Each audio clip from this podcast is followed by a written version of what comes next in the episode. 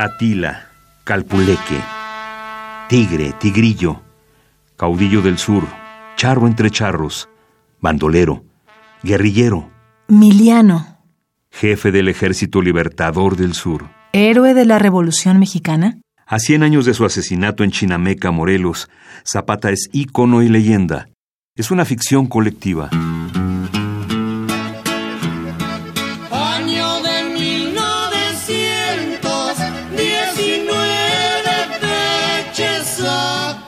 Zapata vivo. A 100 años de Chinameca. Zapata vivo. Le dieron muerte a Zapata. Si nos preguntamos, en cambio, por el hombre, lo más justo es empezar por su figura, una imagen que, para ser entendida, debe ser vista a la luz de ciertos datos.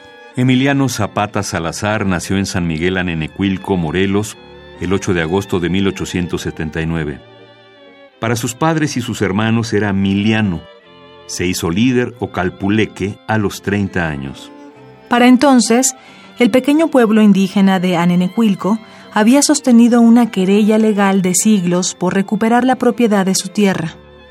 Tras la conquista, el marquesado del Valle intentó en vano incorporarlo a su jurisdicción.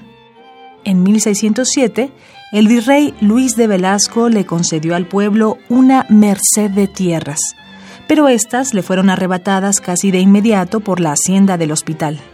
En 1910, tras una infructuosa espera de resolución sobre la propiedad de las tierras, Emiliano Zapata decide recuperarlas por la fuerza. Triunfa, las devuelve a los campesinos. Al poco tiempo, realiza un segundo reparto, esta vez en los pueblos vecinos de Moyotepec y Villa de Ayala.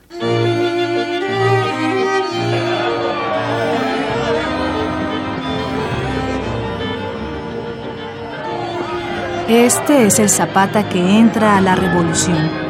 Tiene 31 años, alto, delgado y moreno, de ojos vivos, ranchero, insumiso. Tiene fama de enamorado, de valientote y chulo. Dice una de sus hermanas que su orgullo eran sus bigotes. A comienzos del movimiento armado, Emiliano es el máximo representante de Anenecuilco. Tiene una raigambre muy estrecha con su gente, Él es del pueblo y se asumió siempre como un defensor del pueblo, de las tierras del pueblo. Su familia está en la guerra. Eufemio, su hermano, está en la guerra. Amador Salazar, que es su primo, está en la guerra. Y muchas familias como la Zapata, Salazar, están en la guerra. Los testimonios que afortunadamente existen, que Laura Espejel y el maestro Rueda Smithers han, que recogieron en su momento, hablan de un personaje muy cercano a la gente, que les hablaba, decían, nos hablaba con el corazón. Y entonces la gente por eso lo apoyaba. Edgar Damián Rojano García, profesor e investigador del Colegio de Historia de la Facultad de Filosofía y Letras de la UNAM. Le ha hecho mucho daño a la imagen de Emiliano Zapata presentarlo como el líder de los campesinos, creyendo presentarlo como un campesino más y no. En efecto, Emiliano Zapata no era un campesino más, él tenía tierras. Y le dice Madero cuando le propone darle una hacienda para que él se retire a la vida privada, dice, no, no, no, yo aquí estoy luchando por mis ideales, o sea, yo no tengo necesidad de tierras, ¿no? Yo tengo tierras, tenía animales, ¿no? Tiene su casa que todavía, que quedó muy maltrecha después del sismo de, de, de, del año antepasado. Además era un tipo de gustos refinados, ¿no? Sus fotos con el gasné, sus botonadoras de plata, tomaba coñac. A Zapata le gustaban los puros, los naipes y el coñac. A diferencia de otros campesinos, tenía tierras. Al igual que a ellos, le gustaba cultivarlas. Encarna la figura del ranchero independiente, y lo primero que destaca en él es su carácter de charro entre charros. Serafín Robledo, su secretario, lo describía así. Los arreos de su caballo eran silla vaquera, chaparreras bordadas, bozalillo, cabresto, gargantón y riendas de seda con muchas motas. Machete de los llamados costeños, colgada al puño la cuarta, reata del azar y un buen poncho en el ancla del caballo. La indumentaria del general Zapata en el vestir hasta su muerte fue de charro. Pantalón ajustado de casimir negro con botonadura de plata, sombrero charro, chaqueta o blusa de Holanda, gasné al cuello, zapatos de una pieza, espuelas de las llamadas amosoqueñes y pistola al cinto. Octavio Paz Solórzano, abogado y periodista comisionado por Zapata para difundir propaganda revolucionaria, lo describe nueve años después.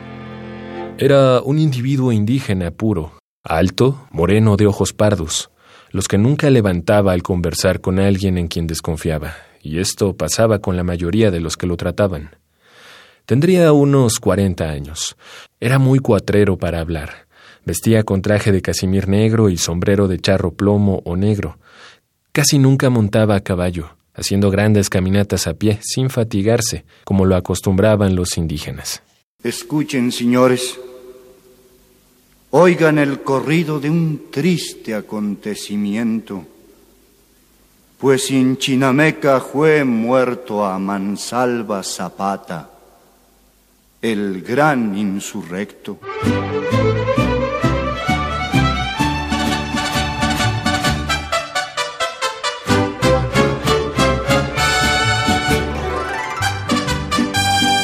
Con mi guitarra en la mano voy a cantar el corrido de un general afamado por todos muy conocido Nació Emiliano Zapata en un risueño pueblito del estado de Morelos que se llama Nenecuilco. En 1911 en armas se levantaba. Zapata parece bajarse del caballo hacia el final de la revolución y se le mira también más desconfiado. Paz Solórzano lo retrata como indígena puro, aunque estas eran solo sus raíces. La constante en ambos casos es su indumentaria, y esto se hace patente en todas las fotografías que se conservan de él. El mismo Robledo decía que en su atuendo, el jefe era la viva reencarnación de un plateado. Los plateados fueron un grupo de bandidos que durante la década de 1860 fueron estupendos charros y se caracterizaron por su elegancia. Asaltaban haciendas y caminos en el estado de Morelos. Lazaban a las mujeres que les gustaban. Se enfrentó con ellos un tío de Zapata, quien le contó a su vez cómo eran las prendas de los plateados. Más tarde, dicen que Emiliano adornó su primer pantalón con monedas de plata de un real. Cuando Zapata reconquistó y distribuyó entre los campesinos las tierras que les habían robado los hacendados, sus opositores lo llamaron bandido. Su atuendo era, en efecto, el de los plateados, y algunos refieren que lo llamaban Atila por la violencia de la que fue capaz. Sin embargo, ya desde entonces atravesaba la figura de el jefe, un entramado mucho más complejo. Zapata desconfiaba de las autoridades. Le molestaba que se creyera que su participación en el movimiento armado derivaba del interés. En su imaginario, la tierra era lo más sagrado. Lo que repudiaba, en cambio, era la traición. Perdono al que roba y al que mata, porque tal vez lo hace por necesidad, pero al traidor no lo perdono. Es mejor morir de pie que vivir arrodillado. Si mi conciencia me dice que te quiebre, te quiebro.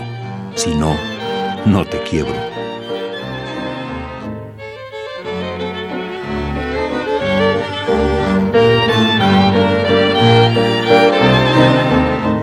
El código interno de Emiliano Zapata se hallaba al servicio de sus ideales.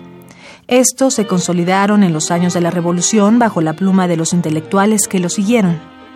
Pablo Torres Burgos, primer líder del levantamiento suriano, tenía en su biblioteca dos periódicos de oposición, El Diario del Hogar y Regeneración. Otilio Montaño, compadre de Zapata, leía a Kropotkin. Antonio Díaz Soto y Gama, Gildardo Magaña, mejor conocido como El Gordito, Manuel Palafox y la mayoría de los intelectuales que siguieron al caudillo del sur habían sido influenciados por el anarquismo. En algunos puntos, su pensamiento convergía con el del Partido Liberal. Zapata buscaba la restitución de la tierra a los campesinos El llamado a la acción directa venía tan solo del agotamiento de las vías legales. Pero eh, políticamente la trayectoria de Zapata es impecable, ¿no? No acepta eh, ningún regalo del poder, no acepta ser gobernador del estado de Morelos en los, eh, en los años del, del gobierno convencionista, se dedica al reparto agrario y por cierto en esos meses realmente, son 14 meses de, de reparto agrario, el ejido dedicado estrictamente al azúcar logra eh, que Morelos vuelva a ser el segundo productor mundial. O sea que el zapatismo funcionó también como estrategia comunitaria, no era una utopía. Pedro Ángel Palou, autor de la novela histórica Zapata.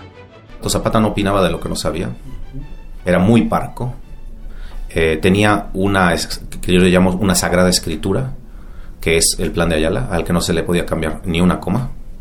Eh, sobre eso basaba toda su ideología.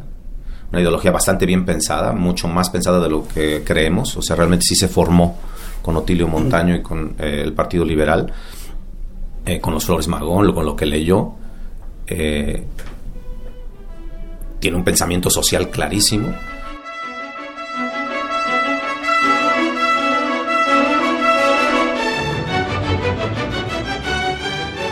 La trascendencia de Emiliano Zapata surge de esta claridad, de su defensa de las demandas agraristas.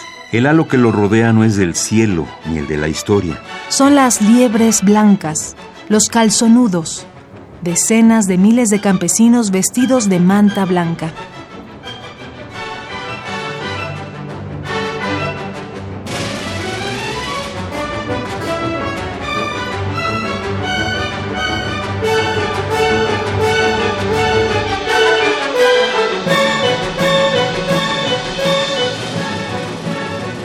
Zapata vivo. A 100 años de Chinameca. Radio UNAM. Experiencia sonora.